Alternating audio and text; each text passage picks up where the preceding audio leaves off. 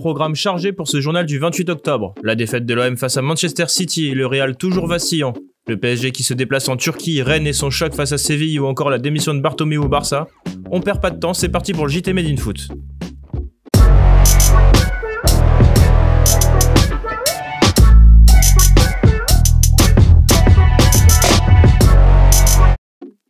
La marche était beaucoup trop haute pour l'OM. Hier, face à Manchester City, Marseille s'est contenté de faire de la figuration avec une défaite 3-0. Si les Mancuniens n'étaient pas particulièrement dans un grand soir, ces derniers ont profité du plan de jeu de l'OM pour l'emporter facilement et contrôler la rencontre. En face, Marseille n'a tenté que deux frappes dans le match, le plus petit total pour une équipe à domicile en Ligue des Champions depuis qu'Opta analyse la compétition.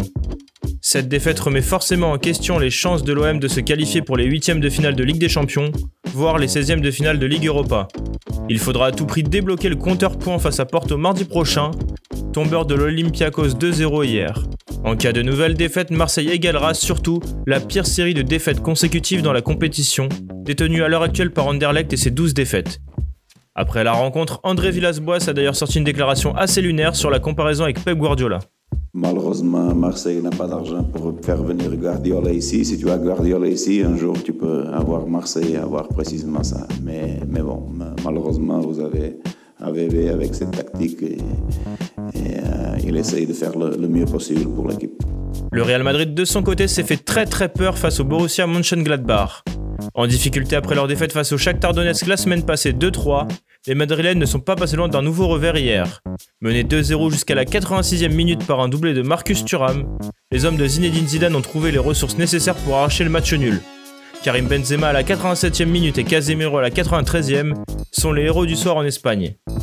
La presse espagnole salue pourtant ce retour in de la Casablanca et de ce point inespéré. Premier commandement de Madrid, ne jamais abandonner, lit-on notamment en une de Marca. L'autre club de Madrid, à savoir l'Atlético, s'est arraché pour venir à bout de Salzbourg. S'ils ont ouvert le score à la demi-heure de jeu grâce à Llorente, les Colchoneros sont ensuite encaissés deux buts par Soboslai et Berisha entre la 40e et la 47e. Finalement, la jeune star madrilène João Félix a permis à l'Atlético de l'emporter en signant un doublé dont un but en fin de match. Le Portugais n'est d'ailleurs pas passé loin d'inscrire l'un des buts de l'année en première mi-temps, mais sa retournée acrobatique est venue s'écraser sur la barre. Dans les autres rencontres de la soirée, Liverpool l'emporte 2-0 contre Midtjylland mais perd Fabinho sur blessure. Après Van Dijk et Matip, un nouveau défenseur est à l'infirmerie chez les Reds et la situation risque de devenir inquiétante. Le Bayern, de son côté, a fait le service minimum face au Lokomotiv Moscou avec une victoire 2-1. Joshua Kimmich a inscrit un incroyable but pour offrir la victoire aux siens à 10 minutes du terme. Enfin, l'Ajax et l'Atalanta n'ont pas réussi à se départager, score final 2-2, match nul aussi mais score vierge pour l'Inter à Donetsk. Relever la tête, voilà la devise du PSG pour ce déplacement à Istanbul.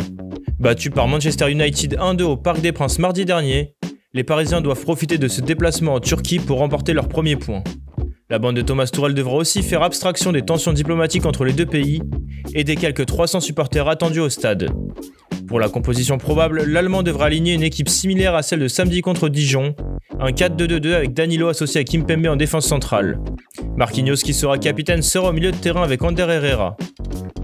En attaque, on retrouvera le quatuor Neymar, Mbappé, Angel Di Maria et Moiskin. Coup d'envoi de ce match à 18h55 en Turquie. Rennes, de son côté, va devoir faire face à deux grosses absences pour son déplacement à Séville à 21h.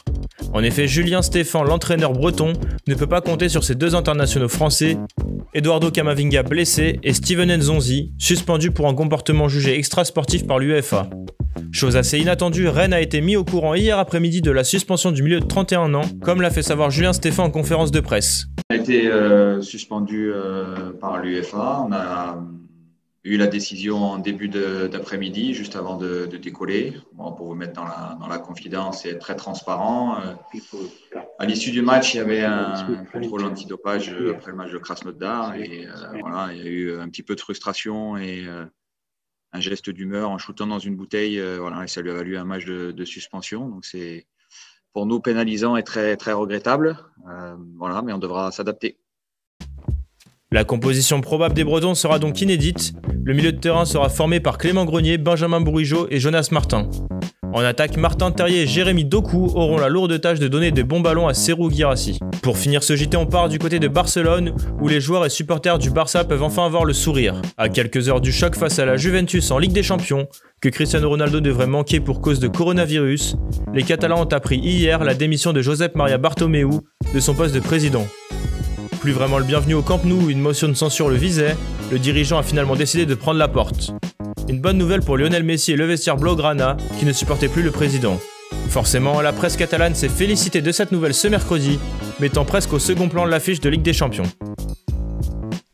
Merci de nous avoir écoutés. N'hésitez pas à partager et à vous abonner pour de nouveaux podcasts. À bientôt sur Made in Foot.